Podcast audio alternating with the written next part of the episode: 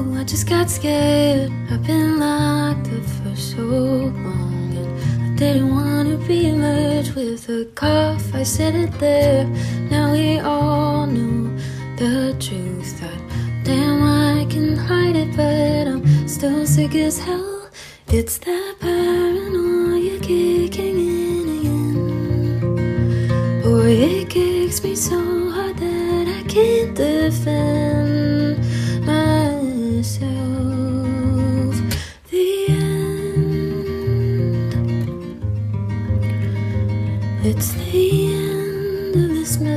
call again. Ladies and Gentlemen and everyone in between, es ist der 30. Dezember, Folge 93, Astra Colada, Daniel Hüttmann vor Mikrofon, Hauke Horeis, wir sind in der Astra-Stube und ich würde sagen, süßer die Glocken, die klingen als zur Weihnachtszeit in Schweinfurt, wenn die Kinder in die Pfefferspray-Wolke hineinlaufen. Oh Mann, du fängst damit an. Ich wollte damit anfangen. So ein Scheiß, ey. Hast du es auch gelesen und, und gesehen vor allen Dingen? Ich habe ja ganz viel, ich bin da äh, hier dick, dick bei TikTok. Äh, da gab's du bist dick bei Ich bin TikTok. dick bei TikTok. Und äh, da gab es die ganzen Videos dazu. Das war großartig. Also die Leute sind kommt, also jetzt mal äh, kurz, kurz gesagt, natürlich ist das total scheiße, dass ein Kind Pfefferspray in die Augen kriegt und überhaupt abbekommt. Überhaupt gar keine Frage, brauchen wir uns nicht drüber unterhalten. Aber wer zum Geier nimmt denn bitte sein vierjähriges Kind mit A auf so eine Demo, B versucht dann mit diesem Kind und noch anderen Leuten und diesem Kinderwagen eine Polizeisperre zu durchbrechen? Was denken die denn, was passiert?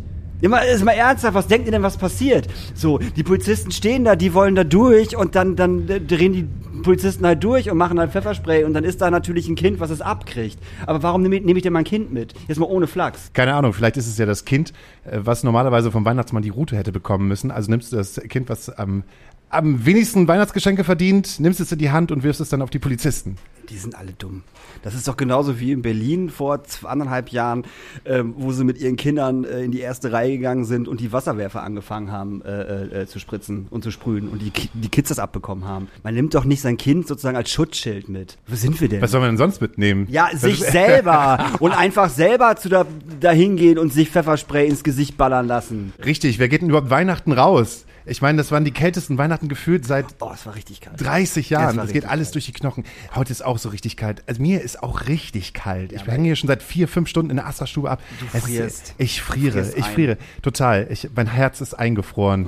Oh. Oh, äh, ich war ja, ich bin ja Weihnachten äh, nach Hause gefahren und äh, auf dem Rückweg und das war halt auch äh, sehr, sehr kalt und irgendwann musste ich halt anhalten, weil ich halt pinkeln musste und es war Ewigkeiten keine, keine Raststätte und dann bin ich halt an so einen ganz schick normalen Rastplatz rangefahren, die aber auch keine Toilette hatten und dann bin ich halt so ein bisschen in den Wald reingestapft so und hab dann, ne, und wollte wieder zurück. In dem Moment fahren halt, fährt halt die Polizei auf dem, auf dem Parkplatz und halten halt direkt neben meinem Auto an. Ich so, jetzt, oh, das wird bestimmt interessant. Bin dann zu meinem Auto und dann stieg da eine Polizist aus so, Tag, was haben Sie da gerade gemacht? Ich so, wo jetzt? Ja, da im Wald. Ich so, naja, ich habe gepinkelt. Ja, Sie wissen schon, dass das kostet. Euer Ernst jetzt gerade? Das kostet jetzt. Oder da So. habe ich den Gürtel aufgemacht. Du weißt schon, dass das kostet. Ne? Und er stand halt relativ nah, hatte keine Maske auf und habe ich gedacht, ach komm, tu's mal so und habe halt meine Maske aufgesetzt und dann weiter mit ihm gesprochen. Und er so, warum setzen Sie jetzt die Maske auf? Ich so, naja, weil wir irgendwie so einen Meter auseinander stehen und ich weiß ja nicht, sind Sie geboostert, sind Sie geimpft? So, wir haben ja immer noch Corona. So. Und er so, ach ja, dieses Corona, ob das wohl noch mal weggeht? Ich so, okay, was ist denn jetzt los? Dann stieg der andere Polizist aus und irgendwie so, Heinz, können wir jetzt weiter so? Oder wollt ihr es auch noch kontrollieren? Ich so, Gott, bitte nicht. Kein Führerschein mit, kein Personalausweis mit gehabt. Ich so, bitte, bitte nicht. So, haben sie aber nicht gemacht. Dann ist Heinz und Detlef sind dann wahrscheinlich weitergefahren. Aber ich weiß gar nicht mehr, was das kostet, wenn du wild pinkelst. Wildpinkeln in Hamburg auf der Reeperbahn kosten Huni. Also wir haben Ist teurer geworden. Wir haben damals irgendwann mal auf Tour, das ist aber schon sechs, sieben Jahre her, auch mit allem Mann, alle aus dem Tourbus rausgepinkelt. Da kam auch die Polizei, da mussten wir auch alle äh, bezahlen. Also nicht sofort, sondern haben dann was nach Hause gekriegt. Ah, ich meine, das waren so um die 50 Euro damals. Haben wir nicht aus der Bandkasse bezahlt. Was soll ich sagen, Daniel Höhtmann? Während andere Polizisten ihr Leben riskieren auf Demos und sich nicht mehr um. Das war nämlich das Thema heute. Man hat sich darüber aufgeregt, dass Polizisten sich gerade nicht mehr, Um die Ordnungswidrigkeiten kümmern weil sie auf Corona-Demos stehen und Kinder auffangen müssen und verprügelt werden. und verprügelt sich. werden. Ja. Diesmal nicht von den Linken, sondern halt einfach von Hippies, Alt-69ern und Menschen, die keinen Bock haben, sich eine Spritze in den Arm zu jagen. Naja, was soll ich sagen? Ich hingegen habe meine Weihnachtstage total gut verbracht und zwar auf dem Sofa und habe mir eine fan fantastische deutsche Serie angesehen, Deu- dass man das auch mal so gut betonen kann, deutsche Serie angeguckt. Ähm, und weil du es mir empfohlen hast, Das ist vollkommen weil richtig. ich mich ja mal gerne darüber aufrege, dass du eigentlich in deinem Leben nichts anderes hast als Netflix, Amazon und, und Sky. Ah, hast du natürlich nicht. Doch, hab ich auch. äh, Okay, Und Sky Disney. Und, und mir die ganze Zeit immer. Und Apple. Guck mal, hier hast du es schon gesehen, guck mal, hier hast du es schon gesehen und warst du letzte Woche da und meinst du hier, alles klar, neue Serie auf Deutsch, kennst du schon die Discounter? Und ich so, nein, und du zeigst mir das, ne? Und ich äh, schaue da hin und denke mir so, ah, die Person kennst du da doch. Und ich so, ne! Und ich so, auf! doch! Und dann habe ich gedacht, Mensch, tu, tu Daniel Hüttmann mal eine Freude. Du hast ja sonst irgendwie niemals eine Freude und dann äh, la laden wir halt einfach, einfach mal jemanden ein, der bei der Serie die Discounter mitspielen. Und zwar läuft es auf Amazon Prime. Richtig. Und es ist eine angesagte Serie. Also ich glaube, ich glaube, das ist eine angesagte Serie. Ich glaube, Ich dass glaub- das, äh, dass das so ein, so ein, so ein äh, Ding war. Ja, machen wir mal, mal gucken, ob das funktioniert. Aber ich glaube, es hat funktioniert. Meine Damen und Herren, für Sie heute auf dem Gästesofa sitzt Clara Lange und spielt in die Discounter Pia. Pina. Siehst du, Pina? Das ist nämlich so witzig. Ich habe nämlich vorhin gesagt Pina und er so, nee, Pia. Und ich so, nee, auf keinen Fall. Nee, nee, ich habe nee, ihr nicht widersprochen, dann, weil ich dann keinen Bock drauf hatte. Aber Pina. Okay, ja gut. hat die eigentlich auch einen Nachnamen? Es ist mir äh, aufgefallen, dass äh, die Leute halt, ja, hat die einen Nachnamen? Ja, ja, die heißt Pina Kaiser. Aber außer dass es auf meinem Schild stand, hat es auch ähm, Niemand interessiert. Wie ist denn das gerade so für dich? Bekommt ihr mit, was, was halt gerade um euch herum passiert? Dass da sehr viele Leute kommen und sagen, es ist geil, was da halt gerade von, von, das ist ja ein unfassbar junger Cast und selbst auch die Regie und alle Leute, ich habe das Gefühl, Mhm. das ist halt so eine ganz neue Generation von Mitte 20-Jährigen, die halt einfach gerade mal so komplett Amazon auf, dem, auf den Kopf stellen. Bekommst du das gerade mit, was da halt passiert? Vom Ding her ist eigentlich erstmal gar nicht, weil dann läuft, du hast im Sommer gedreht und dann ein halbes Jahr später läuft dann auf einmal diese Serie. Und dann weißt du aber erstmal gar nicht, wie viele Leute das gucken, also Zahlen und sowas, keine Ahnung. Aber es schreiben dir halt unglaublich viele Leute auf Social Media, gerade so Instagram und so. Und dadurch merkt man halt, oh, Mist, das gucken irgendwie ganz schön viele, viele Leute. Aber es scheint sehr gut anzukommen und man sieht dann ja auch manchmal so Trends. Da waren wir eben schon mal auf Platz zwei und drei irgendwie der besten Serien auf Amazon Prime. Das ist natürlich schon geil. Aber sonst, also ein paar Artikel, die so online sind, die eigentlich ganz gut sind, bis auf so ein paar Hater von so meistens alten Männern, die sagen, hm, da fallen, Jerks finde ich besser und Stromberg auch. ja, was ist das denn hier für eine Aldi Stromberg-Kopie oder so? Aber, Ach, ist es so? Komm. Ja, ja, also ein Ja, paar. aber die Vergleiche klar, sind die ja gibt's auch. ja immer. Ich wollte gerade sagen. Aber ich meine, wir haben ja in Deutschland auch tausend Arztserien und tausend Krimiserien. Jetzt gibt's irgendwie nochmal eine Serie, die ein bisschen improvisiert ist und im Supermarkt spielt und dann ist es natürlich direkt geklaut. Nee, aber bis jetzt eigentlich durchweg nur positives Feedback und es kommt gut an, natürlich vor allem gerade bei vielen, vielen jungen Leuten. Ja, mal sehen. Also wir warten die ganze Zeit darauf, dass äh, hoffentlich irgendwie bald mal eine Zusage kommt, dass wir vielleicht weitermachen können. Darauf, warte- darauf warte ich auch. Ja. So. Aber ich muss auch sagen, ich habe das, ich habe die Werbung halt gesehen bei, bei Amazon Mhm. und war so, hm, okay. Dann habe ich mir den Trailer angeguckt und ich so, okay, krass, ist schon sehr Stromberg, ist schon sehr Jerks irgendwie. Egal, guckst du. Aber allein die erste Folge, nur diese erste Szene, wo du mit dem Filialleiter in dieser, Mhm. in diesem, in diesem Büro bist, ich glaube, ich habe zehn Minuten gelacht und musste auf Stopp machen, weil es einfach so unf es, ist mein Humor, es ist genau mein Humor. Und ich habe so hart gelacht und ich so, okay, wenn das so weitergeht, wird das die beste Serie der Welt.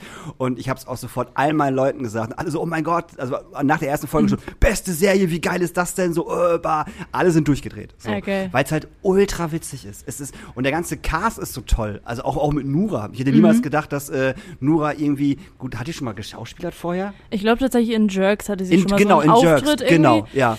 Sonst aber, Aber äh, auch das war wirklich, super. nee. So. Ja. Und ich finde ihre Rolle auch total großartig. Aber mein heimlicher Held, ich kann es jetzt ja sagen. Ich weiß es schon. Ich weiß es schon. Du weißt es, euer, euer Security. Ja, Mann. der Ey, sorry.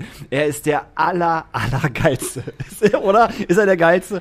Ich bin eher Thorsten-Fan. Du bist eher Thorsten-Fan? Ich bin eher Thorsten-Fan. Ich, ich, ich, mag, ich mag die Person oder die, die Rolle des Thorstens halt so gerne, weil der im Prinzip halt ein Arsch ist und ein Wichser ist, aber es gibt so Momente, wo ich, wo man auch denkt, so ja, der, der ist eigentlich für seine Leute halt da. Sofort muss ich wieder an die Szene denken, wo er, wo er halt einfach in die Regale pisst. So, ja, aber auch irgendwie nicht. Aber das ist halt so, es ist so super skurril und ähm, die äh, Folge 10 ist ja auch ein Making of, was ich Ja. total cool finde, Ja. dass man mal dahinter äh, schaut und ich auch gedacht habe, was ein Großteil der Pointen wurde gar nicht geschrieben, sondern das ist improvisiert. Ja, das das heißt. Das heißt, ihr habt keine Texte vorgefertigt gehabt? Nee, es gab eigentlich nur so ein Skelettdrehbuch in dem Sinne, das grob stand, was in den Szenen vorkommen soll, was die Handlung ist, worauf es hinauslaufen soll. Aber textlich war das dann der Abenteuerspielplatz. Also da konnten wir uns austoben wie sonst was. Und gerade Thorsten da, den du so gut fandst, der hat das, also der den Chef spielt, der hat insgesamt ist halt so krass drauf und hat auch, finde ich, uns alle so ein bisschen zusammengehalten und auch dafür gesorgt, dass dann die meistens perfekten Pointen eigentlich kamen. also auch äh, äh, Daniel, von der Szene, die du erzählt hast, diese allererste Szene, mhm. das war auch meine allererste Szene, die wir gedreht haben okay. tatsächlich.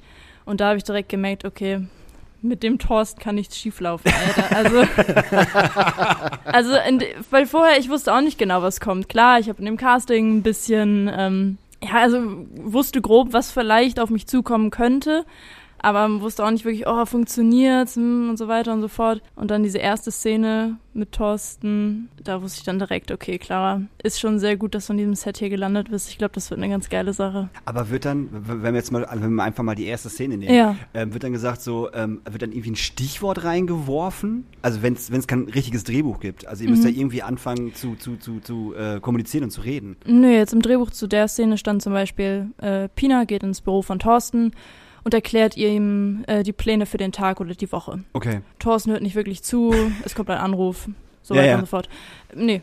Krass. Und so sind wir da reingegangen und dann haben wir erstmal improvisiert. Einmal durchgespielt, mhm. bis irgendwann gesagt wurde, danke, aus, haben wir. Und dann sind meistens die Regisseure auf uns zugekommen und meinten, ey, das und das hat uns gefallen, probiert doch mal ein bisschen mehr in die Richtung aus, mehr mhm. in die mhm. Richtung aus. Oder das habt ihr dann wahrscheinlich auch im Making-of gesehen, dass die dann kamen und sozusagen Bomben gebaut haben. Also nur mit einem von ja. den Darstellern oder ja. Darstellerinnen gesprochen haben und ihm gesagt haben, oder ihr, ey, ich hätte jetzt mal eine kleine Idee für dich, mal sehen, wie das sein könnte. Hast, hast du eine Bombe bekommen? Nee, ich glaube, ich war meistens die, die dann von den Bomben überrascht wurde. Welche war deine Lieblingsbombe?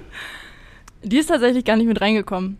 Also wir haben ja insgesamt, glaube ich, das 60-fache an Material gedreht, was am Ende in die Serie reingekommen ist. Boah, krass. Also es ist, äh, ja, hat auch die Produktion irgendwann zu den Regisseuren gesagt, Leute, das kostet auch. so. das ist nicht umsonst hier. Reißt euch mal ein bisschen zusammen hier. ähm, die Bombe ist tatsächlich gar nicht reingekommen. Das war eine Szene, in der ich äh, mit Peter gespielt habe.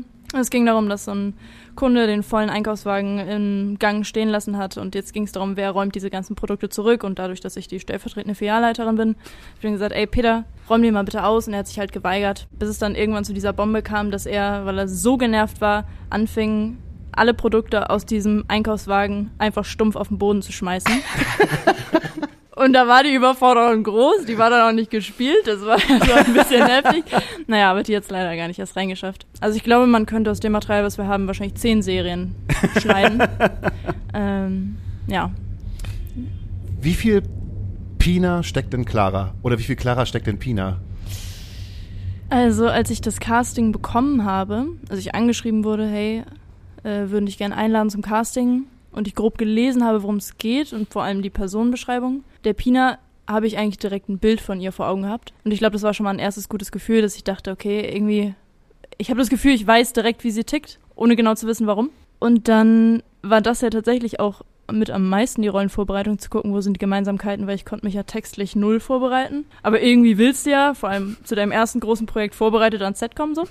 äh, und sie ist ja in ihrer Arbeit unglaublich strukturiert und äh, wenn es dann so ein bisschen spicy wird mit privaten, persönlichen Themen, ist ja ein bisschen unsicher.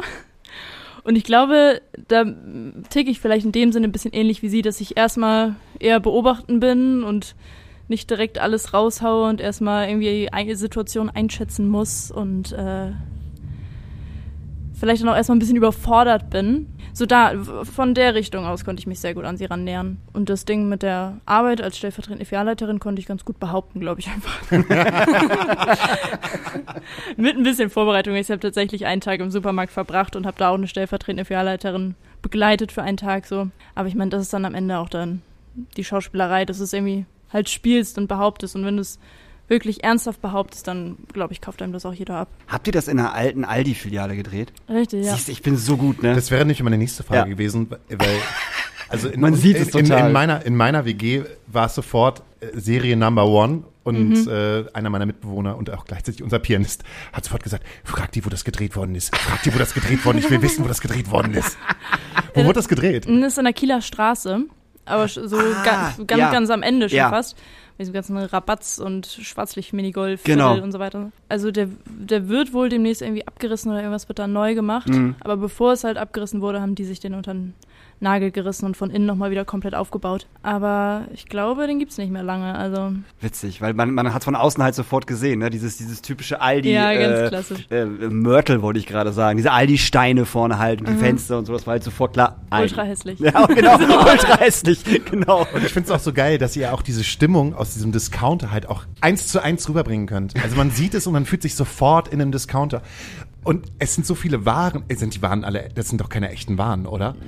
Nee, also gerade Obst, Gemüse, das war eigentlich fast alles fake. Aber auch die, die Marken, die ihr gehabt habt, wurden teilweise umgedreht und teilweise habt ihr auch neue Sachen, gab es auch eigen, eigene Kreationen, Genau, es oder? gab, ja, ja, es gab Eigenkreationen und das, was offensichtlich dann doch irgendwie echte Marken waren, wurde dann meistens übermalt. Dann sind die in den unschärf, äh, so ein bisschen unscharf da im Hintergrund. Ja. Das war eigentlich so damit das Hauptproblem tatsächlich. Das ist eigentlich Glaub vor ich. jeder Szene, dadurch, dass du dich ja frei bewegen konntest und die Kameras dir theoretisch überall hinfolgen konnten, die Leute vom Set, Set-Dekoration immer ausgerastet sind, weil die so, oh nee, ey, jetzt geht er schon wieder dahin in die Richtung. Jetzt müssen wir da wieder alle, alle, weiß nicht, Wiener Würstchen umdrehen, damit man die Marke nicht erkennt.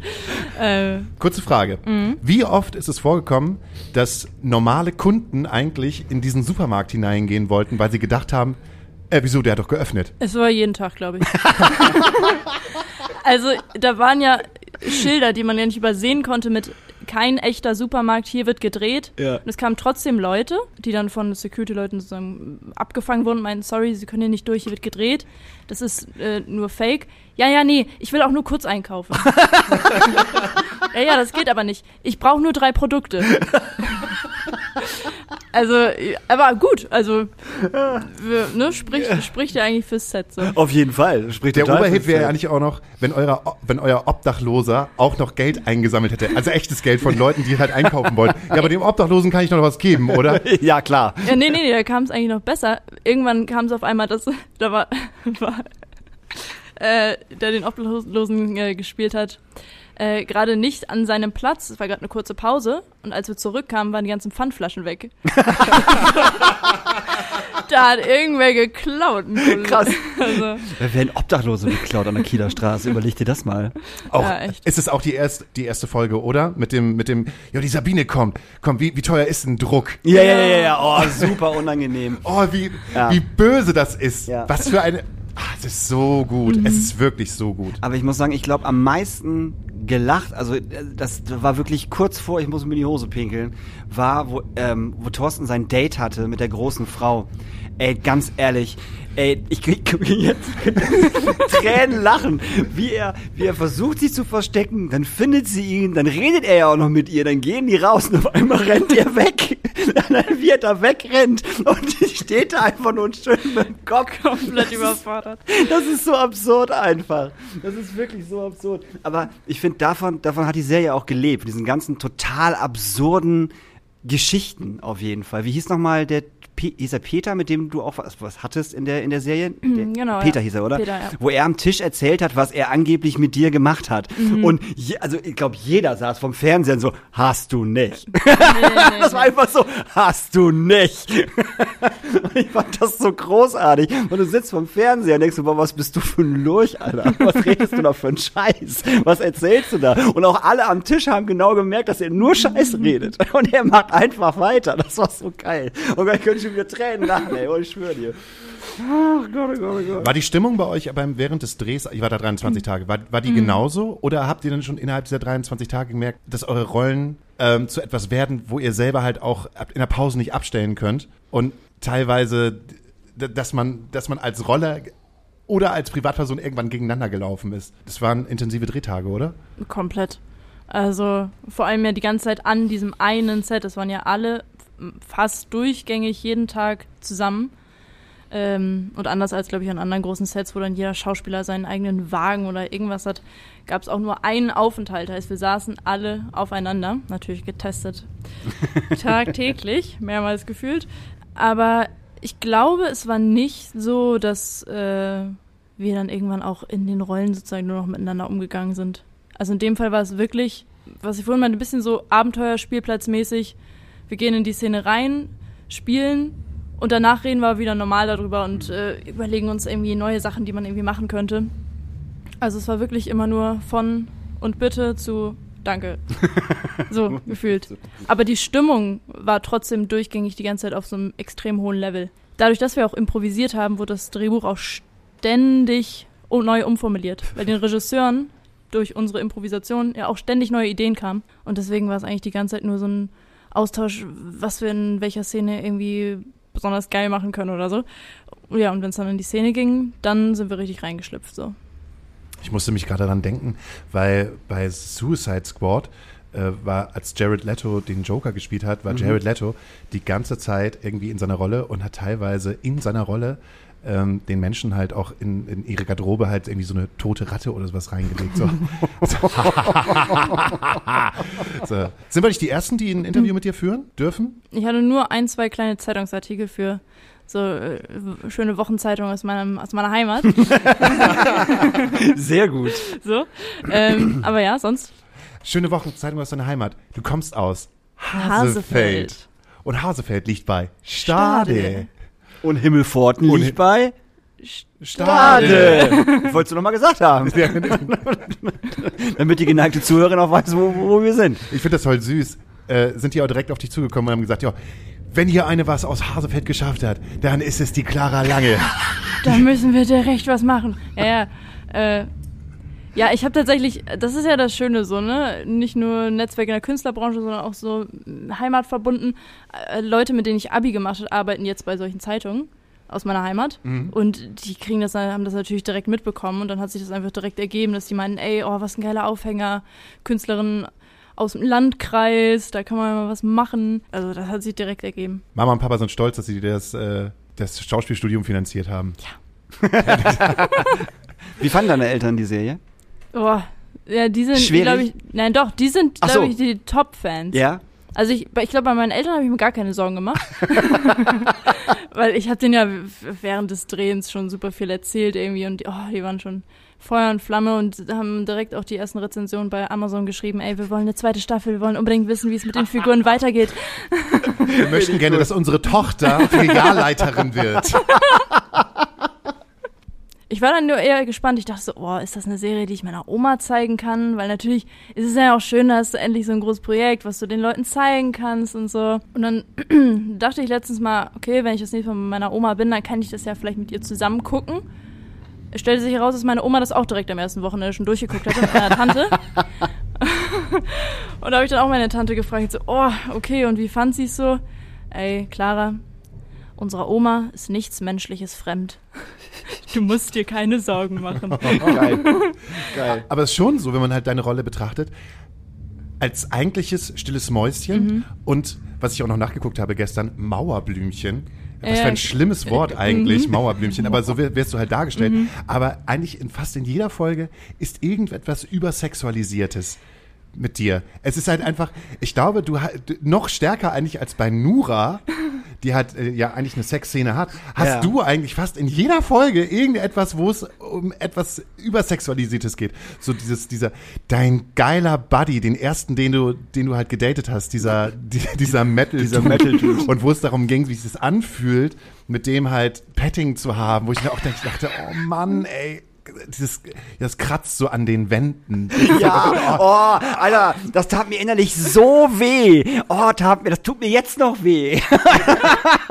Und wie sie dann halt auch noch mal einmal bei dieser Szene, wo er sich halt festhält an der Kasse, Und noch Meter. extra, extra, extra noch mal Ja, auf seine ja, ja. Finger halt zeigen. Das ist so, so understatement-mäßig gut. Aber dann ähm, gibt's auf jeden Fall noch äh, die Sache dann mit Peter. Mhm. Du knutscht mit Peter rum. Dann knutscht nachher noch halt auch noch mit, äh, mit Lo rum. Lo an me. Das ist, äh, witzigerweise war die in meinem Jahrgang, als ich ja Schauspielschule Ah, okay. gemacht habe.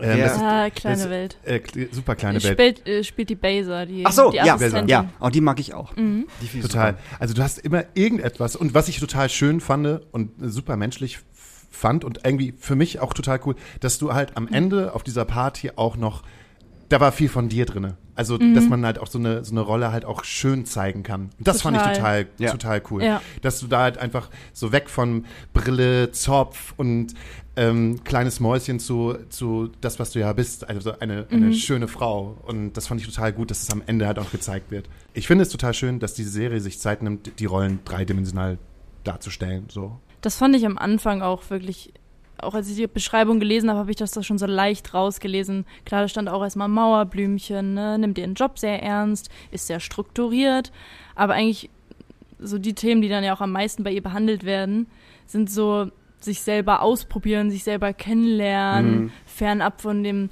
Job, den sie ja sehr gut macht, so, aber ist halt auch noch eine mega junge Frau und auch noch ein bisschen unsicher und dass sie da irgendwie irgendwie viele Situationen hat, in denen sie einfach mal ausprobieren kann, wer sie eigentlich so fernab ihres Jobs ist und worauf sie Lust hat und was ihr nicht so gefällt. Und das, ähm, ja, mochte ich auch echt gern. Ich fand es immer schön, wenn du irgendwo gesessen hast, hast du, hast du zweimal gemacht, also wenn ihr so im Kreis gesessen habt, ist die Kamera so auf dich und dann hast du, und dann, warst, dann sahst du immer sehr glücklich aus, dann sahst du da immer so und dann so, ach, ich finde das so schön, dass wir hier alle zusammensitzen. Und dann, dann sitzt du davor und denkst so, hä, ihr sitzt auf dem Parkplatz, was ist denn los? aber das machte, ja, aber das Ja. machte, das machte die Rolle halt so sympathisch einfach, ne, weil ähm, das, man, hat halt, man hat ja halt ultra abgenommen, dass es genauso ist und dass du es auch ge ge genau gerade so spielst und fühlst. Darum, ich fand das, ich kann nur sagen, ich bin tatsächlich riesengroßer Fan. Darum war ich auch so begeistert, wo Hauke gesagt hat, dass du kommst. Und vor allem dieses so, ja, ich kenne diese, ja genau, klar, mhm, ja, ja, sicher. Man Witzigerweise hat äh, Clara in einem Musikvideo schon von uns mitgespielt. Ach, dass Quatsch. ich erst beim zweiten Gedanken, ach ja, stimmt. Ja, die spielt bei Gute Nacht Gute mit. Nacht. Wir haben Ach. halt so ein One-Take-Video gedreht äh, vor drei Jahren oder vier Jahren. Da warst du noch auf der Schule für Schauspiel, kann das sein? Mhm. Das muss ja im Abschlussjahr irgendwie Gewesen, gewesen, sein. Genau. sein. Und da hast du schon bei uns halt mitgespielt. Wir hatten sie alle. Alle. Alle, alle waren schon bei uns. Aber ähm, was hat Christian Ulm mit der Serie zu tun? Der ist Produzent. Er war Produzent, ne? Genau. Okay, gut. Ja, Produzent hat dieses Serienkonzept aufgekauft Mhm. ähm, und hat sich dann diese drei Jungs rangeschafft, ähm, die Regisseure. Ja. sind ja auch Hamburger Schauspieler und ähm, hat dann mit denen am, an diesem Drehbuch gearbeitet. Ich habe den jetzt nicht oft gesehen, der war einmal da, Ja, ja. ähm, aber so hinter den Kulissen hat Ja, er ich- vieles geregelt. Ich fand's halt total super, dass halt auch, ich meine, äh, Peter Fox mit dabei war Mhm. und äh, wie hieß der Buddy? Buddy, Buddy Ogün. Buddy Ögün und Fa Fariadi. Fariadi, genau. Fand ich total super. So, weil gut, Fari hat gespielt, wie auch bei, bei Jerk spielt, so, also eins zu eins. Mhm. Und äh, bei Buddy, ich musste halt so lachen. Sag mal, haben wir ein Date oder was? Digga, Digga, haben wir ein Date oder was? Alter, ich musste so lachen, ich so, wie geil ist das denn jetzt bitte? Und wie Thorsten auch so hinter mir her schleicht. Also ich meine, schleichen war es ja nicht, es war einfach nur total offensichtlich, was er da macht.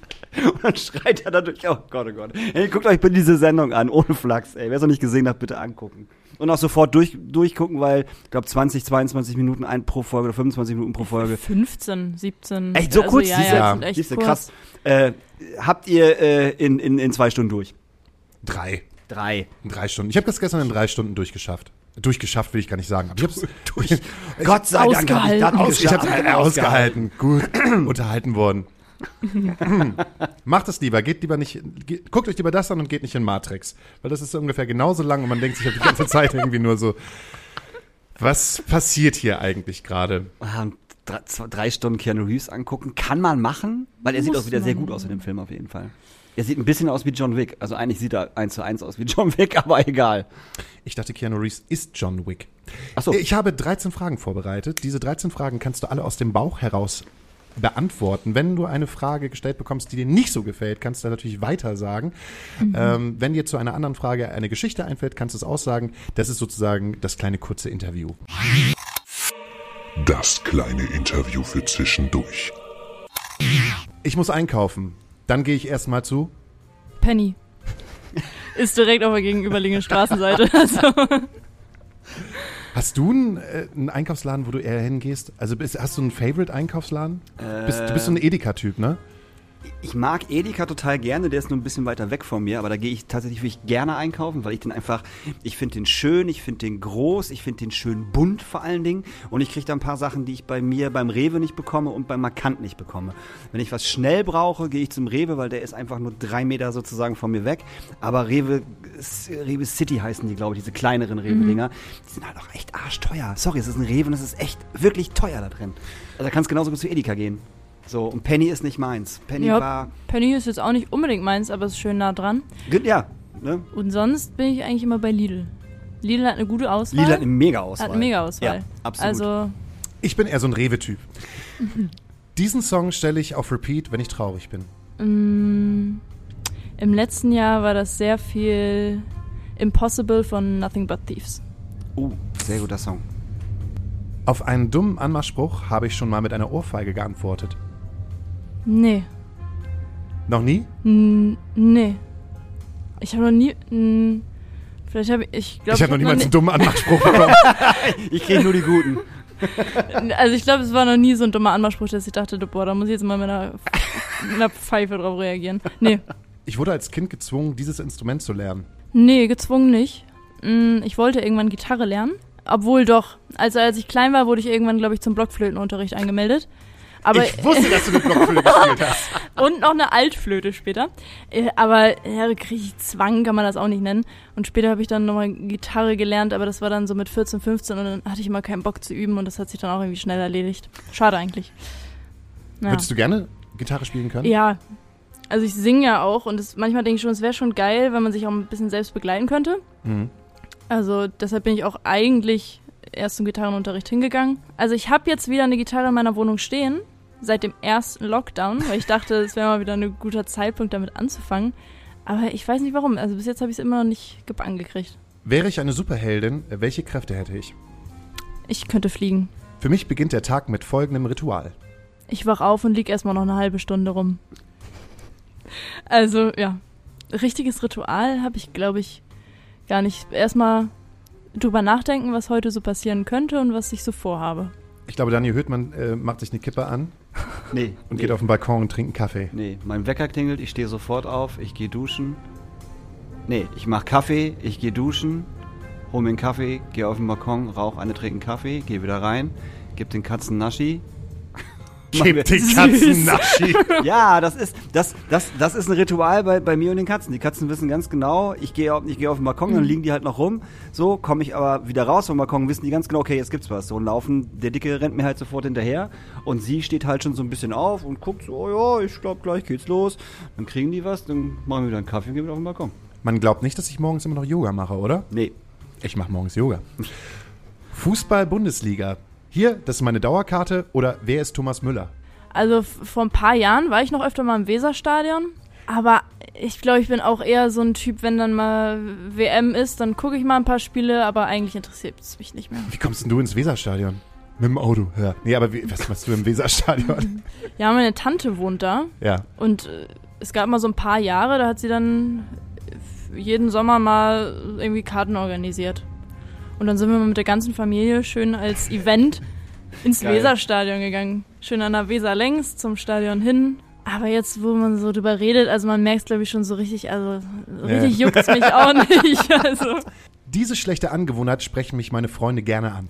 ich wüsste jetzt eher nur so schlechte Angewohnheiten, auf die ich mich selber öfter mal anspreche. so, äh, ich habe gerade das Gefühl, dass ich das, dass ich schlechte Angewohnheiten vielleicht vor anderen Leuten gut verstecken kann, dass die mich nicht darauf ansprechen.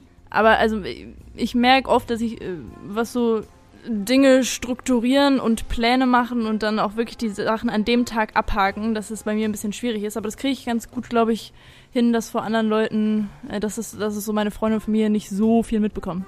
Deswegen Krass, du wirkst total strukturiert. ja, das hab, wollte, ich- wollte ich auch gerade sagen, du wirkst mega strukturiert. wirklich. Ja, also ich, also ich hätte Ja, jetzt sag, ich ja. Ja, ja. Ich kann das, kann Ja. das glaube ich, ganz gut äh, so tun, als ob. Also ich hätte gedacht, dass dein ganzer Tag äh, von vorne bis hinten komplett durchgetaktet Mm, ist. Tatsächlich gar nicht. Krass, nee. okay. Fragen mich Leute auf einer Party, ob ich einen Witz erzählen kann, antworte ich mit, Nö. Nö. ein Glas ist für mich halb voll oder halb leer. Halb voll. Ich war schon mal mit mehr als einer Person nackt in einem Raum. Ja, in der Sauna.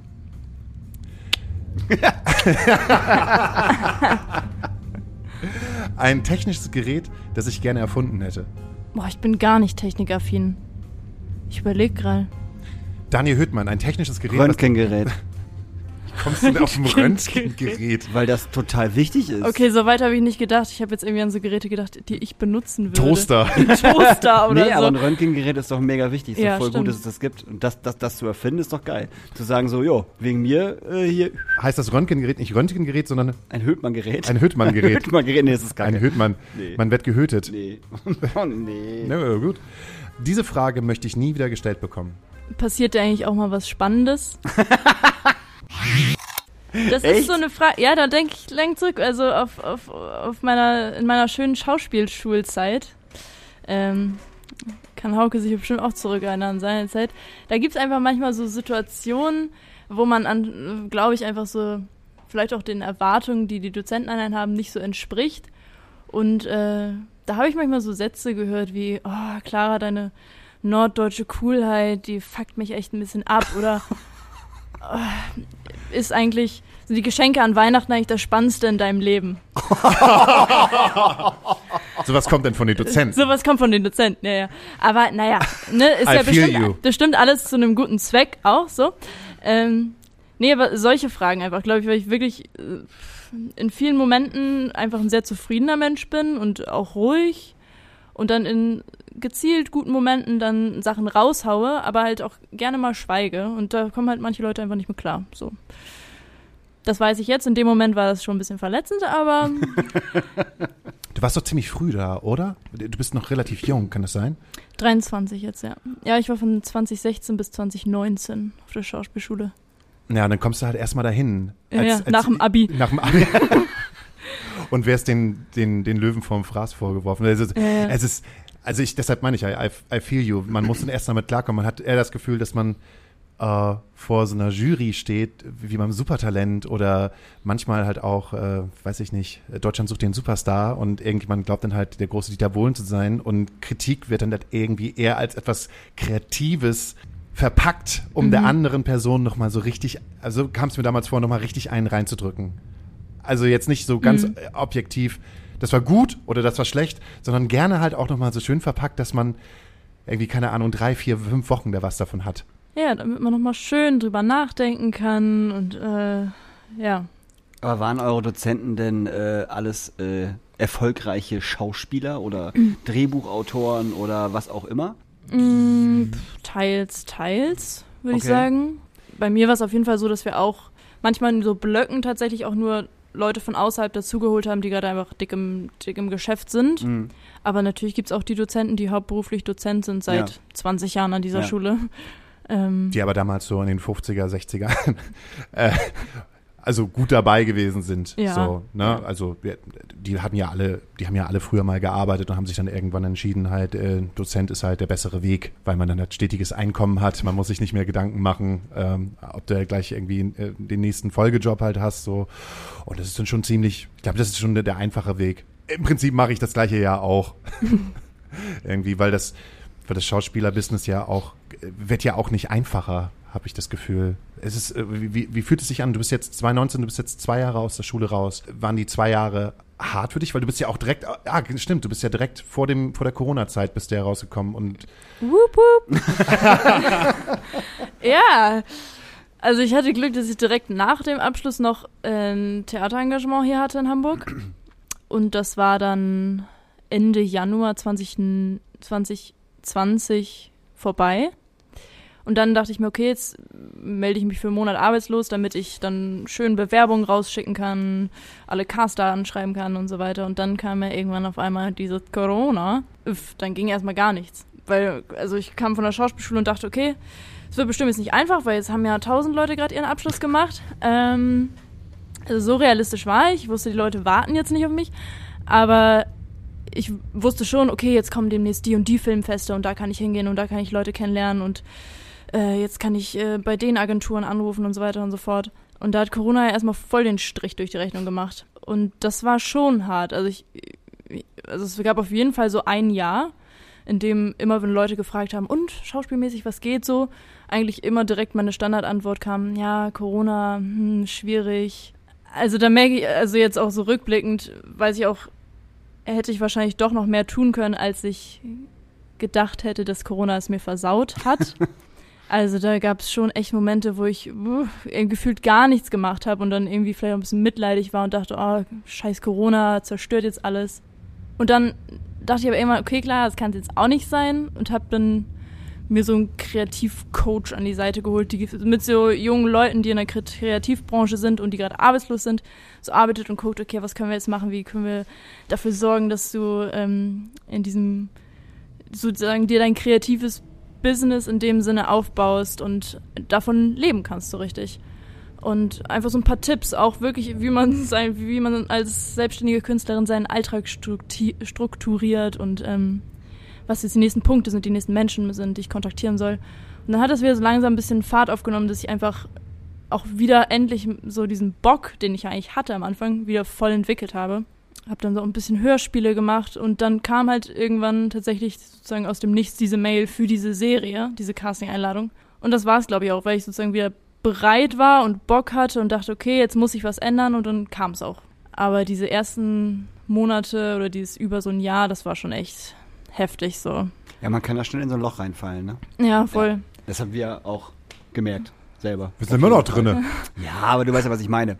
Ja, also. weil du bist eigentlich, ja, du bist bereit, irgendwie dir auch dein Netzwerk aufzubauen und dann gibt's aber nicht wirklich Möglichkeiten, außer jetzt über Social Media so Kontakt aufzubauen, weil du dich nicht irgendwie treffen kannst bei coolen Veranstaltungen oder ja. sowas, ne?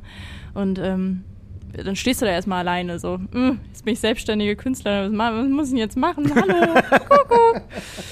Äh, Hast du auch ja. darüber nachgedacht, dir vielleicht nochmal einen, in Anführungszeichen, richtigen Job oder eine richtige Ausbildung oder noch ein Studium anzufangen? Oder hast du für dich halt gesagt, ich gebe mir die und die Zeit und äh, dann sehen wir mal weiter oder bist du überhaupt noch gar nicht auf den Gedanken gekommen? Erstmal letzteres, ja. Weil ich dachte, ist jetzt zwar gerade irgendwie eine doofe Situation, aber ich bin halt auch noch jung, so. Also ich werde jetzt hier nicht direkt einfach nur aus, aus, aus der Panik heraus irgendwas studieren, worauf ich vielleicht gar nicht so richtig Lust habe. Machen die meisten eigentlich. so. Haben mir dann einfach erstmal, ja, wirklich einfach so Nebenjobs gesucht, die irgendwo auf jeden Fall Spaß gemacht haben, aber in erster Linie dafür da waren, dass ich Struktur im Alltag hatte. Hab dann daran gearbeitet und natürlich auch ein bisschen gehofft, dass sich dann einfach wieder was ergibt. Oder einfach auch daran geglaubt, dass es auf jeden Fall kommen wird. Und da ähm, hatte ich dann irgendwie Glück, dass das tatsächlich auch so gekommen ist. Also es gab immer so wieder mal Situationen, wo ich dachte, okay, also ich bin mir hundertprozentig sicher, dass ich die Schauspielerei jetzt nicht auf einmal an Nagel hängen werde, auf, nur weil es gerade einfach nicht so klappt. Aber ich wusste auf jeden Fall, dass ich noch andere Interessen habe und auch, glaube ich, Fähigkeiten, ähm, die ich nutzen kann, um einfach nebenbei noch schöne Dinge zu machen. Du hast gerade gesagt, du singst auch. Ja, ich habe vor der Ausbildung ganz viel immer mit einer Freundin zusammen, die jetzt auch hauptberuflich Musikerin ist, äh, viel auf so Trauungen gesungen. Okay. Das, das waren natürlich die, so meistens die Auswahl aus den klassischen fünf Liedern, die so auf Trauungen gesungen werden. Was wird denn so auf Trauungen gesungen? All of Me von John Legend, Ain't No Mountain High Enough. so, so, so die Dinger, ne? Ähm, so, und dann äh, während der Ausbildung habe ich tatsächlich einfach echt coole Kontakte gesammelt äh, zu Musikern, hatte dann immer mal wieder kleinere Auftritte bei irgendwie Theaternacht Hamburg und war mir eigentlich auch sicher, dass ich nach der Ausbildung mein Augenmerk auf jeden Fall auf Schauspiel richte, aber da auch noch ein bisschen weiter gucken will. Aber das hat sich dann erstmal, hat sich dann irgendwie auf Eis gelegt, erstmal als dann irgendwie diese ganze Corona-Krise kam. ja, dann kam irgendwann ein Kurzfilm ins Spiel, für den ich auch den Titelsong einsingen durfte. Und dann kam immer mal wieder so kleine Situationen, wo ich dachte, oh, okay, klar, die Musik ist ja auch noch da. so, ähm, es gibt einfach genug Punkte, weswegen man da auf jeden Fall dranbleiben muss und äh, äh, daran glauben kann, dass sich auf jeden Fall Dinge ergeben, weil ja einfach viele Leute auf der Suche sind. Also und dann kann man sich auch zusammenschließen und gemeinsam geile Projekte machen, die dann vielleicht erstmal jetzt nicht, von denen man vielleicht jetzt nicht seinen Lebensunterhalt äh, zusammenkriegt, aber aus dem man auf jeden Fall seine Kreativität und so sein, so sein Herz befriedigt, so, ne? Hast du durch äh, die Discounter schon wieder andere Sachen angeboten bekommen? bis jetzt nicht di direkt speziell mhm. Rollenangebote, aber ich merke schon, ich habe natürlich direkt wieder die große Caster-Rund-Mail gemacht und allen geschrieben, dass jetzt die Serie draußen ist. Und da merke ich im Vergleich zu vorher auf jeden Fall, dass da jetzt viel mehr Rückmeldungen kommen. Ach, okay. wie cool.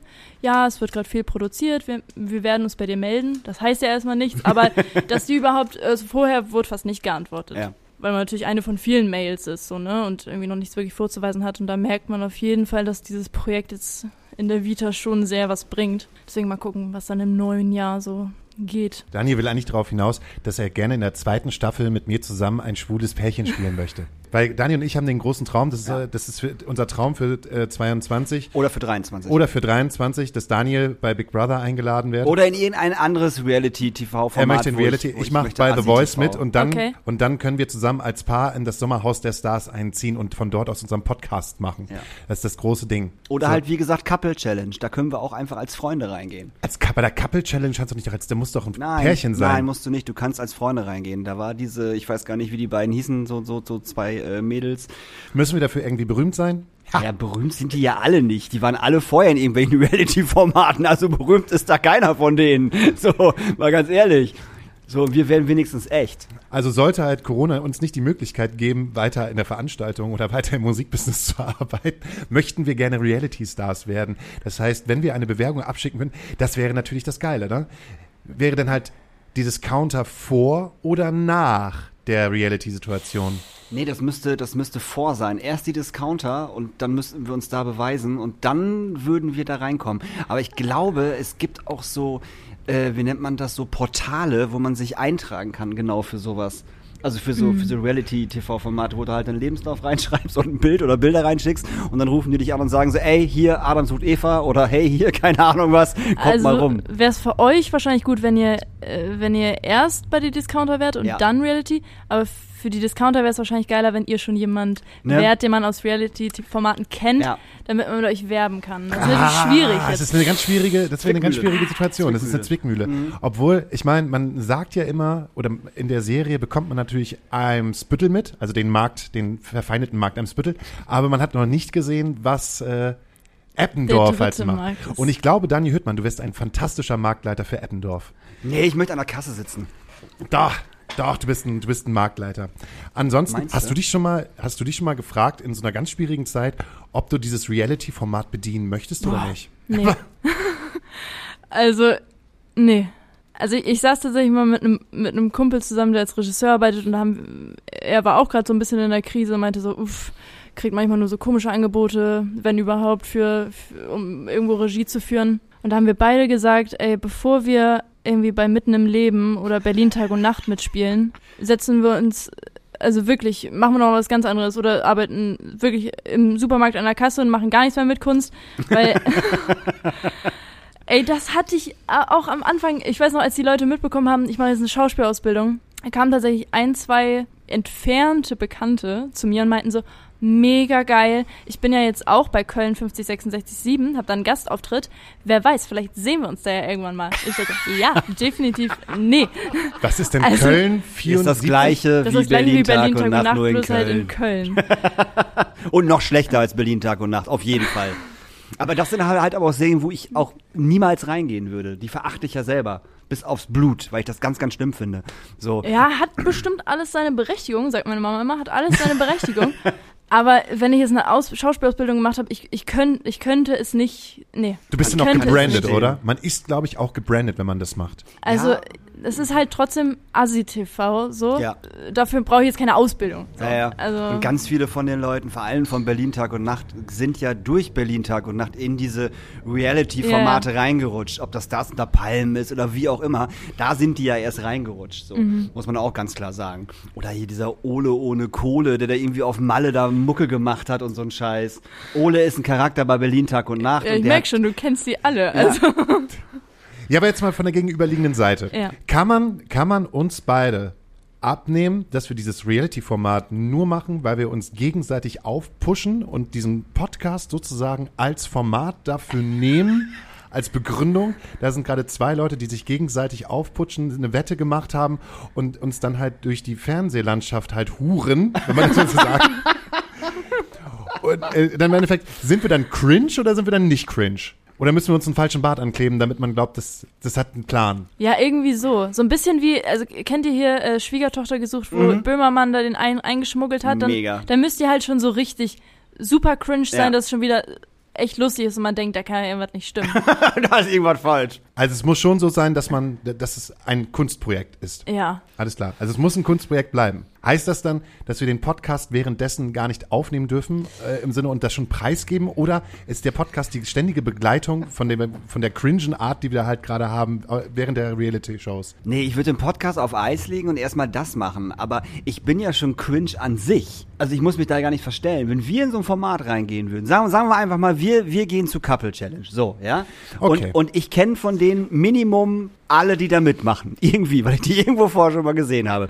Und 80 Prozent der Leute verachte ich sowieso schon mal. Weil, weil ich die nicht geil finde, was die machen. Gut. Das bedeutet, dass wir da reingehen und ich schon mal 80% Scheiße finde und ich die auch anmachen werde. Und sobald die den Mund aufmachen und irgendwas Frauenfeindliches sagen, was sie definitiv tun werden, ich kenne die Serie, äh, oder irgendwie nur Dummsinn quatschen, würde ich halt jedes Mal meinen Mund aufmachen. So. Und somit hätte man sofort Konfliktpotenzial. Und jeder Typ, der da arbeitet, würde nur noch sagen, draufhalten draufhalten, weil das nur Konflikte erzeugt und das, das, das will, wollen diese, diese Formate ja, Konflikte, von vorne bis hinten. Ja, aber dann bist du ja als Daniel Höhtmann da, aber nicht als Kunstfigur. Der Deine Hüppern ist dann ja eine Kunstfigur. Wir machen Daniel Höhtmann zu einer Ja, Kunstfigur. so. Und ich glaube, dass, dass Leute, die sich dieses Reality-Format angucken, es, glaube ich, geil finden, wenn da jemand wäre, der nicht prominent ist, aber die Prominenten ankackt. Also ich würde das persönlich, wenn ich das gucken würde, da wären zwei Leute, die ich nicht kenne, also die gar nichts damit zu tun haben, und die machen auf einmal den Mund auf und sagen so, Alter, wie du gerade deine Frau behandelst, hast du eigentlich noch alle Latten am Zaun, du Wichser? Weißt du? Ich glaube, das würden die Leute gut finden. Da kommen wir zu einer entscheidenden Frage im Sinne von Mensch des öffentlichen Lebens. So heißt das, ne? Dadurch, dass du jetzt bei Amazon auf Platz zwei der Amazon-Charts bist mit deiner Serie und man dich kennt und man dich sieht. Gibt das ein gutes Gefühl, dass jetzt Leute dich auf Instagram anschreiben, dass man vielleicht gar nicht Clara sieht, sondern eher erstmal Pina sieht? Hast, hast du da Bock drauf eigentlich? Also es hält sich ja gerade noch sehr im Rahmen, aber ich merke tatsächlich, dass es sich schon auch komisch anfühlt, wenn man merkt, okay, irgendwie auf einmal gehen die Followerzahlen irgendwie hoch und wenn man sonst vielleicht irgendwelche komischen rumspackigen Insta-Stories macht, dass man sich jetzt gerade, also dass ich mir jetzt gerade zweimal überlege, ob ich das jetzt hochlade, weil ich denke, oh, da sind jetzt auf einmal irgendwie 600 Leute, die ich gar nicht kenne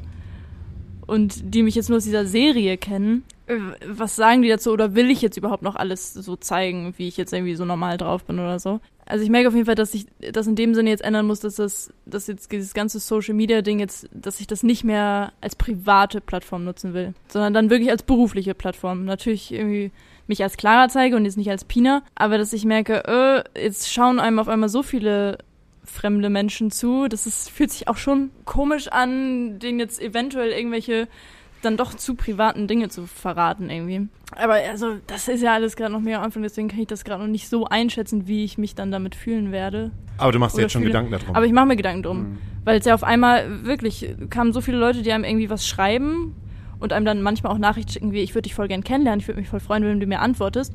Und hätten mir vor drei Wochen irgendwer geschrieben, hätte ich gesagt, ja, danke, kein Interesse. Und jetzt hat das aber auf einmal so eine Verbindung zu irgendeiner Serie, die im Internet ist und das fühlt sich schon komisch an. Man freut sich natürlich einerseits, das ist irgendwie, vor allem, weil viele Leute einem schreiben, dass sie die Serie toll finden und wie man gespielt hat. Aber es hat halt auf einmal, es hat halt auf einmal so einen öffentlichen Bezug und das ist irgendwie halt voll neu. Deswegen kann ich das in dem Moment gerade noch nicht so einschätzen, wie ich mich da richtig mitfühle. Aber du kriegst schon Nachricht, Nachrichten von Typen, die sich mit dir treffen wollen, oder? Ja. Ja. Das finde ich, das finde ich bemerkenswert. Weil ich niemals auf die Idee kommen würde. Also selbst wenn ich, selbst wenn ich Single wäre und ich würde diese Serie gucken und würde sagen so, boah, ey, mega cool, die schreibe ich mal an. Würde ich auch noch schreiben, so, ey, du spielst total toll, ich finde die Serie total super. Aber ich würde niemals auf die Idee kommen, boah, lass doch mal einen Kaffee trinken gehen. Ey, Nura, hast du Bock mal vorbeizukommen? Ja, weißt du so, das, w- macht man doch nicht. Also das, das verstehe ich nicht. Das, also das, das ist, das ist so eine, so eine, so eine Geschichte. Dann geh auf Tinder oder auf Lovu oder Gott weiß wohin und mach das da. Aber über Instagram? Ja, mache ich auch nicht. so. Ja, aber eben, also es ist halt schwierig einzuschätzen, was Leute so denken und fühlen, wenn sie dann eine Serie sehen und dann finden sie auf einmal ein privates Profil von der Person und denken so, oh, ist ja, kommt ja voll nett rüber und kann man sich ja mal melden, so. Kannst dich auch mal zurückmelden. Ich habe ja schon mal siebenmal geschrieben. Vom Antworten bin ich bin doch überhaupt nicht so, so, so spooky. Ich weiß gar nicht, was das soll. Jetzt doch mal ganz ehrlich. Also du kannst mir schon schreiben. Du kannst entweder No oder Go sagen. Ich habe dir die Möglichkeit gegeben. Echt, ich weiß, wo du wohnst. Das gleiche Ding haben wir ja auch. Das begreift Daniel Hüttmann noch nicht so Nee, ganz, dass wir tut er mit, nicht. mit dem, was ist das so geil, dass es dir auch so scheißegal ist. dass wir jetzt seit 93 Folgen ja auch teilweise auch viele Sachen von unserem Privatleben preisgeben. Manche Ja. sind halt wahr, manche sind halt geflunkert, manche sind halt vielleicht ein bisschen drüber. Wir mussten halt auch schon mal in einer Folge äh, drum beten, dass Daniel ähm, auf jeden Fall nicht mehr so viele StalkerInnen-Nachrichten bekommt. Und das hat funktioniert. Auf jeden Fall, jetzt haben wir 100, 100 HörerInnen weniger, aber Ja, ja, aber es hat funktioniert. Es ist nur noch nur vereinzelt, dass sowas kommt. Also ich kann nur sagen, keine Ahnung, vielleicht macht es auch das Alter, dass es mir eigentlich relativ egal geworden ist, was andere Menschen über mich denken. Also ich, also ein Podcast hat noch etwas anderes als eine, als Instagram. Ich finde irgendwie, wenn man so einen Podcast macht, dann kann man viele Sachen relativ über einen längeren Zeitraum erklären oder sich auch erklären. Das schaffst du halt irgendwie gar nicht so über 15 Sekunden bei einer Instagram-Story. Das ist halt irgendwie nur konsumier das, konsumier das, konsumier das. Also deshalb kann ich mich halt auch besser erklären, beziehungsweise auch wenn ich dumme Sachen sage, kann, oder Daniel auch dumme Sachen sagt, können wir Ja. uns dann halt irgendwie besser erklären und können halt auch, dann können wir so sein, wie wir sind. Ja, ich weiß es nicht, aber einfach äh, uns so, also ich kann mich hier so preisgeben, wie ich eigentlich möchte und was andere Leute von mir denken, ist mir erstmal scheißegal. Aber das habe ich schon immer gehabt. Dass mir das völlig wurscht war, was andere Leute über mich gedacht haben. Also, Deshalb bist du auch so real. nein, es hat damit- nichts zu tun, aber es war mir schon immer egal, was andere Leute über mich gedacht haben. So, die Leute haben immer, egal wie alt ich war, ich glaube, es fing mit 18 an oder so, haben alle gesagt, oh, hört mal, das ist so ein arroganter Wichser. Aber die kannten mich überhaupt nicht. So. Und dann, wenn die mich kennengelernt haben, boah, ich habe immer gedacht, du bist voll der arrogante Art, du bist ja voll nett. Ich denke mir so, hä? Wieso bin ich arrogant? Ich bin nicht arrogant. Bin ich arrogant, wenn man mich nicht kennt? Sagen wir so, Richtig gut. Sagen wir so, Daniel. ich, ich, bin, ich bin ein Freund von dir, Das ist richtig. siehst du. Und das reicht doch schon. Ich bin so liebenswert. Das bist du wirklich, Daniel. Ne? Du hast eine sehr, sehr liebenswerte Art an dir, wenn man dich Wenn länger ich- kennenlernt. Und, und wenn ich will. Und wenn du möchtest. Äh, machst du dir Gedanken, was andere Leute von dir denken? Also ich habe eigentlich auch gedacht, so nee. Ich habe jetzt aber gemerkt, dass das schon eine kleine Probe ist, jetzt in Bezug auf diesen Serien-Release. Weil halt auf einmal auch, ja, auch jetzt nicht nur Instagram-Nachrichten, sondern wirklich ja viele Artikel auch einfach geschrieben werden oder dann Kommentare zu den Zeitungsartikeln, die ich jetzt hatte. Und ich da dann doch auch manchmal, auch wenn da in der Überschrift schon steht, irgendwie nicht so geile Serie, ich es mir trotzdem durchlese. Obwohl ich auch sagen könnte, ja, ist nicht sein Geschmack, kann ich abhaken. Ich lese es mir trotzdem durch und bin auch immer gespannt, ob da irgendwas zu mir steht. Aber ich glaube, es ist einfach, weil das so eine komplett neue Situation ist, in der ich gerade bin. Also das ist halt wirklich dieses, so davor Theater gespielt, Kurzfilmprojekte und jetzt hast du auf einmal so ein öffentliches Ding und dann merke ich schon, dass es mich schon interessiert, nicht wie die Leute denken, wie ich bin, weil das wissen die ja eh nicht. Aber gerade was so mein Spiel angeht oder wie ich in dieser Serie rüberkomme, dass mir das schon wichtig ist. Und wenn, also ich bin jetzt das erste Mal konfrontiert auch mit so Sachen wie, äh, da gab es einen Zeitungsartikel und da war ein Bild von mir aus der Serie, das Mauerblümchen, wie es ja beschrieben wird. Und dann hat da irgendwer drunter kommentiert, gab es die Schauspielerin auch in hübsch.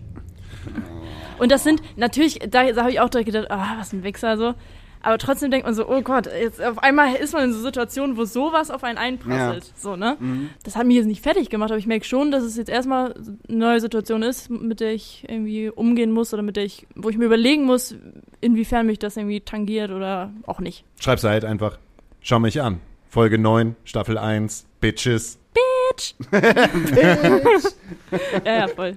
Was für ein assi Also, ja, so, ist jetzt auch kein Drama so, aber ich merke schon, das ist so jetzt einfach, ja, ist neu. Und ich weiß noch nicht genau. Müsste man nicht mal später fragen. Mhm. Wir, fragen wir fragen dann nochmal bei, bei Staffel 2, würde ich sagen. Alles klar. Okay. Okay. Aber das Gute, was die Serie auch bei mir wieder äh, hervorgerufen hat, ist, dass ich, ähm, also die Art des, des, des Drehens, wie eine Mock, Mo, Mockumentary. Dankeschön, äh, hat mich wieder daran, äh, daran erinnert, äh, dass ich unbedingt wieder Stromberg gucken musste, zum Mhm. Beispiel. Und habe hab wieder angefangen, Stromberg zu gucken.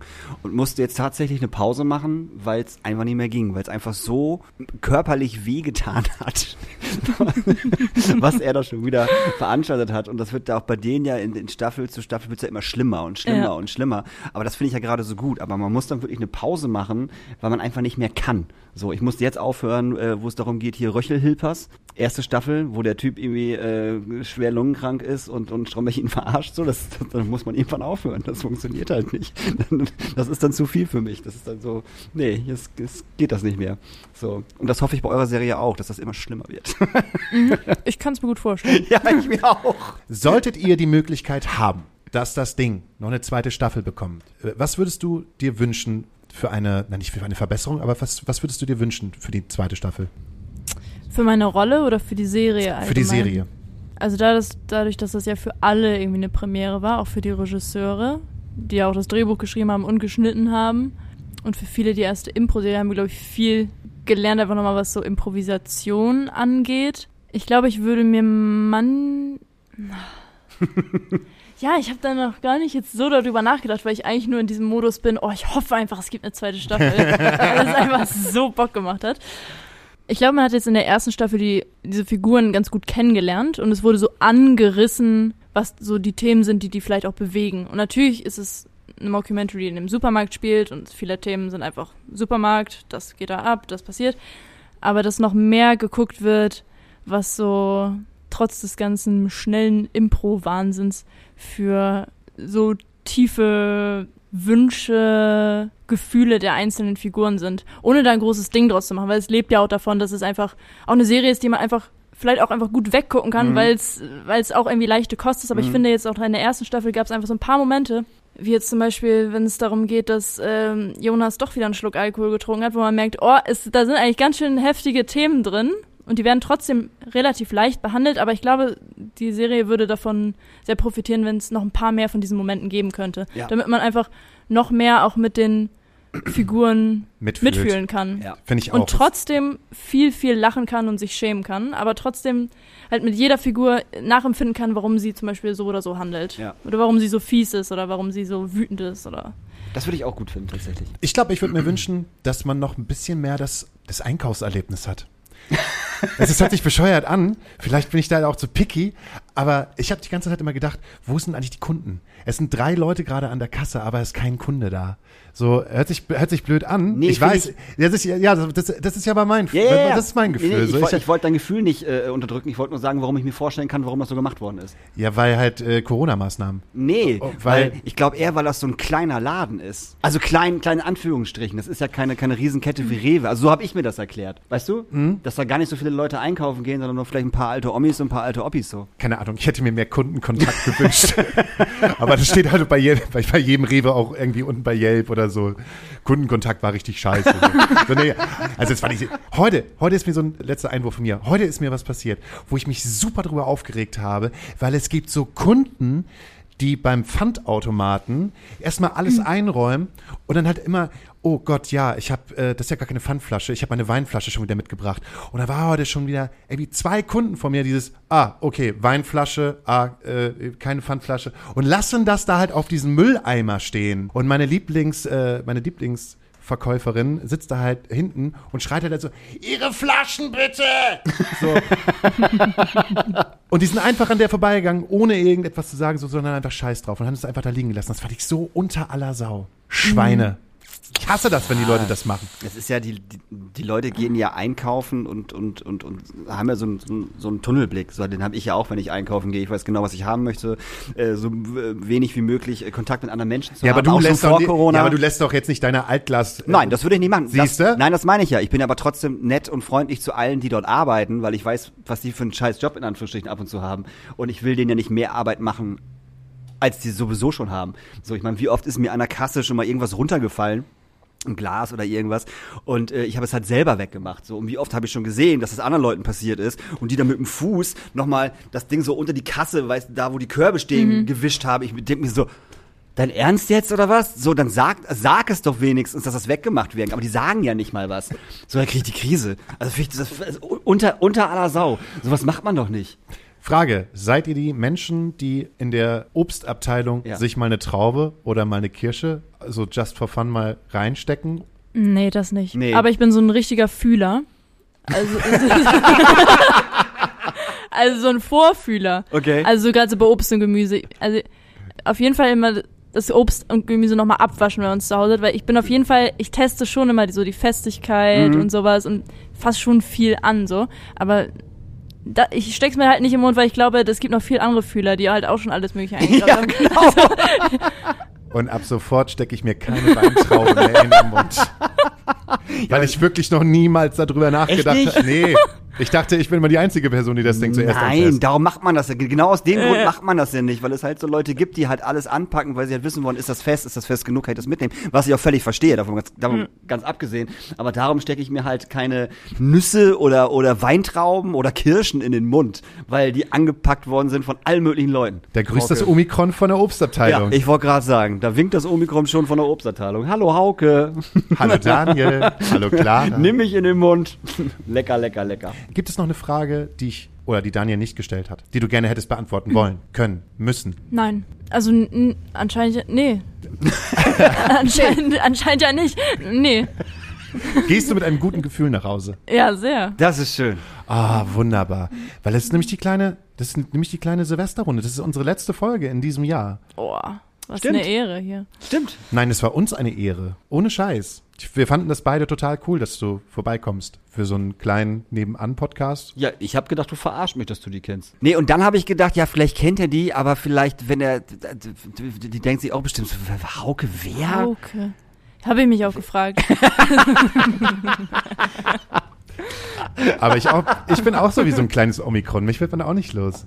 Irgendwann hat man mal was mit mir zu tun gehabt. Und dann komme ich immer wieder drauf zurück und sage, du weißt du noch, damals hast du noch mal Lust, irgendetwas für mich zu tun? Nein. Nein, ich war ja auch kleiner Fan. Also ich glaube, ich war ja auch schon auf fünf Konzerten von euch oder so. Ich habe mir natürlich, ich war ein kleiner, kleines Fangirl. auch vom Podcast allgemein, habe mir ein paar Folgen vorher angehört.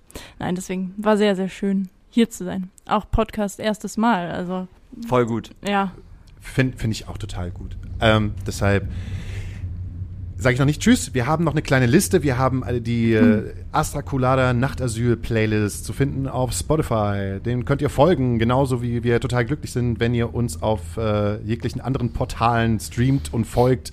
Wenn es um den Podcast Private geht. Nachrichten schreibt. Private Nachrichten schreibt, fragen, wie Daniel Höhtmann eigentlich seinen berühmten. Kohlrouladen aufsetzt.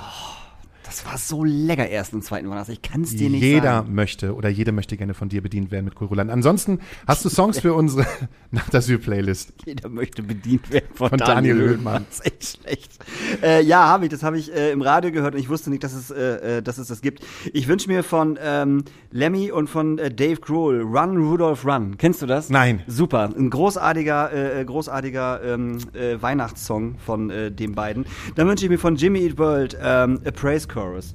Weil das ist der beste Song Mhm. auf diesem Album. Wirklich. Von Bleeding America. Von Bleeding America. Musst doch schon sagen, welches genau. Album du meinst. Und äh, von Ketka äh, die Ausfahrt zum Haus deiner Eltern, weil das höre ich nämlich jedes Mal, wenn ich Weihnachten äh, nach Hause fahre. Und ich weiß, in 200 Metern kommt die Ausfahrt, mache ich diesen Song an, dann fahre ich ab. Wenn ich in den Spüren reinfahre, in meine alte Straße, mache ich von The Weaker Sense immer äh, äh, Left and Leaving dran.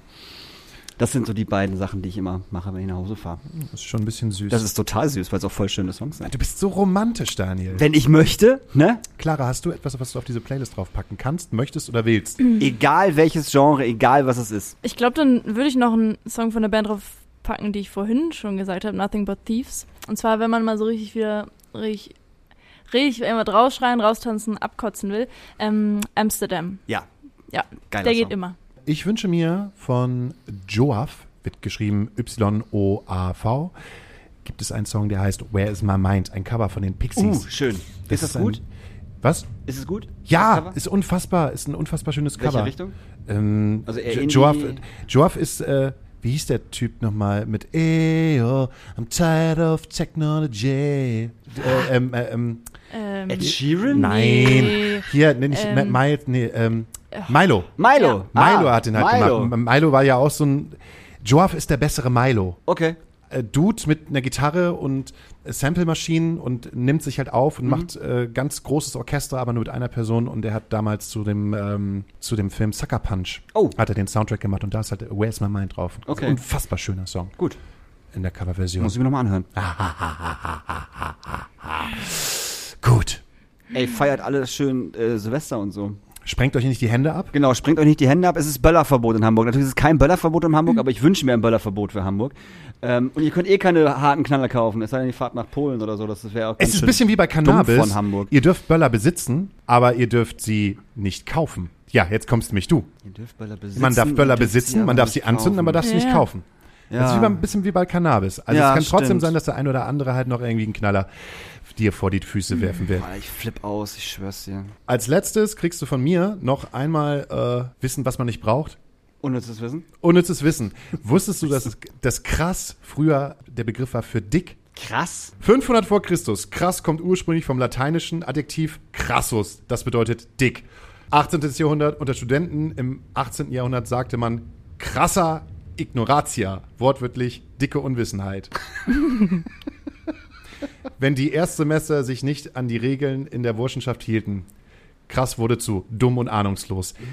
Erst 19. Jahrhundert, im frühen 19. Jahrhundert wurde krass dann im Sinne von extrem außergewöhnlich verwendet. So steht es heute im Duden. So lange gibt es das Wort schon krass. Und eigentlich denkt man, das ist halt so ein Jugendwort, was halt erst seit 20 Jahren oder sowas existiert, ne? Nicht? Doch, unnützes Wissen, finde ich gut. Siehst du? Hast du mal wieder was Jetzt ist gelernt? irgendwas total Wichtiges in meinem Kopf gerade weg mit dem. Finde ich gut. Richtig. Wann wurde die Bundesrepublik Deutschland gegründet? Siehst du? Weg. Alles klar. vielen, vielen Dank, Clara. Vielen, vielen Dank, Clara. Das war sehr, sehr schön. Wir Danke drücken euch. dir die Daumen für die zweite Staffel, Ja, für und dein für alle anderen Sachen. für alle anderen äh, Sachen. Dafür ist es äh, irgendwie ganz schnell wieder besser wird mit dem mit dem mit, Mit dem, dem Leben. Corona, Mit diesem Leben. mit diesem Leben. Mit dem Leben an sich. Und dann äh, sehen wir uns alle an der Kasse, würde Ja, ich sagen. An der Kasse des. Lebens. oh. Oh. Und dann wird abgezogen. Hast du schon einen Namen für den Podcast? Ja, die Discounterin. Achso, weil an der, an der Kasse des Lebens ist auch ganz gut. Schmeiß ich mit in die Kommis. So. wir hören uns im neuen Jahr. Wir hören uns im neuen Jahr, meine Guten Lieben. Rutsch. Tschüss. Tschüss.